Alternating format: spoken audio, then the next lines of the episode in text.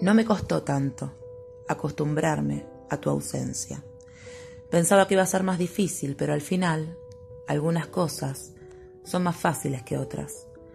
Volví a cocinar para una sola persona y es que en todo este tiempo aprendí que cocinarme para mí es un acto de amor. Cortar la cebolla y ponerla en un bowl y hacer lo mismo con el morrón y picar el ajo con el utensilio que era de mi abuela mientras tomo una copa de vino y escucho música.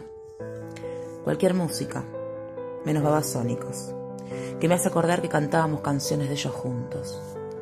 No me costó tanto volver a dormir sola, porque recordé que me encanta estirar mi cuerpo en toda la cama y usar todas las almohadas que tengo. Son viejas, pero aún sirven. No me costó volver sola de la radio porque entendí que algunos sueños hacen que corramos riesgos y si me ha de pasar algo, que sea de esa forma. No me costó dejar de mandarte mensajes, no solo porque no me pasaste tu número nuevo, sino porque en realidad creo que nunca necesité contarle a otro todo lo que hago y lo que no hago. A veces es una forma de recordarle a alguien que existimos, pero supongo que la existencia tiene que ver con sentirse vivo y no con que otro lo sepa.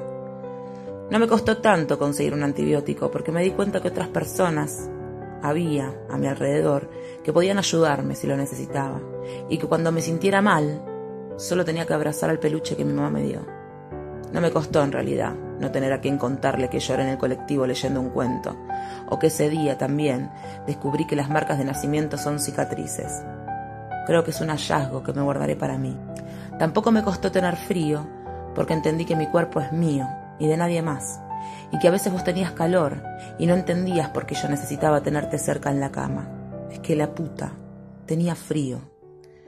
No me costó tanto encerrarme los fines de semana a mirar series que ya vi, como si fuera la primera vez, y reírme con algún chiste que ya había escuchado. No me costó tanto concentrarme en zapatos y carteras y querer ver Sex and the City 1 y 2 como si nunca las hubiera visto. No me costó tanto.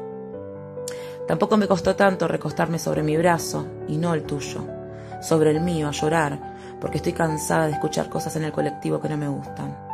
No me costó tanto fumarme una tuca que encontré por mi casa y comentarte que pegaba. No me costó.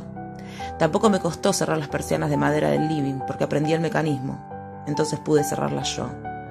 Lo que sí me costó es entender que a vos tampoco te haya costado tanto.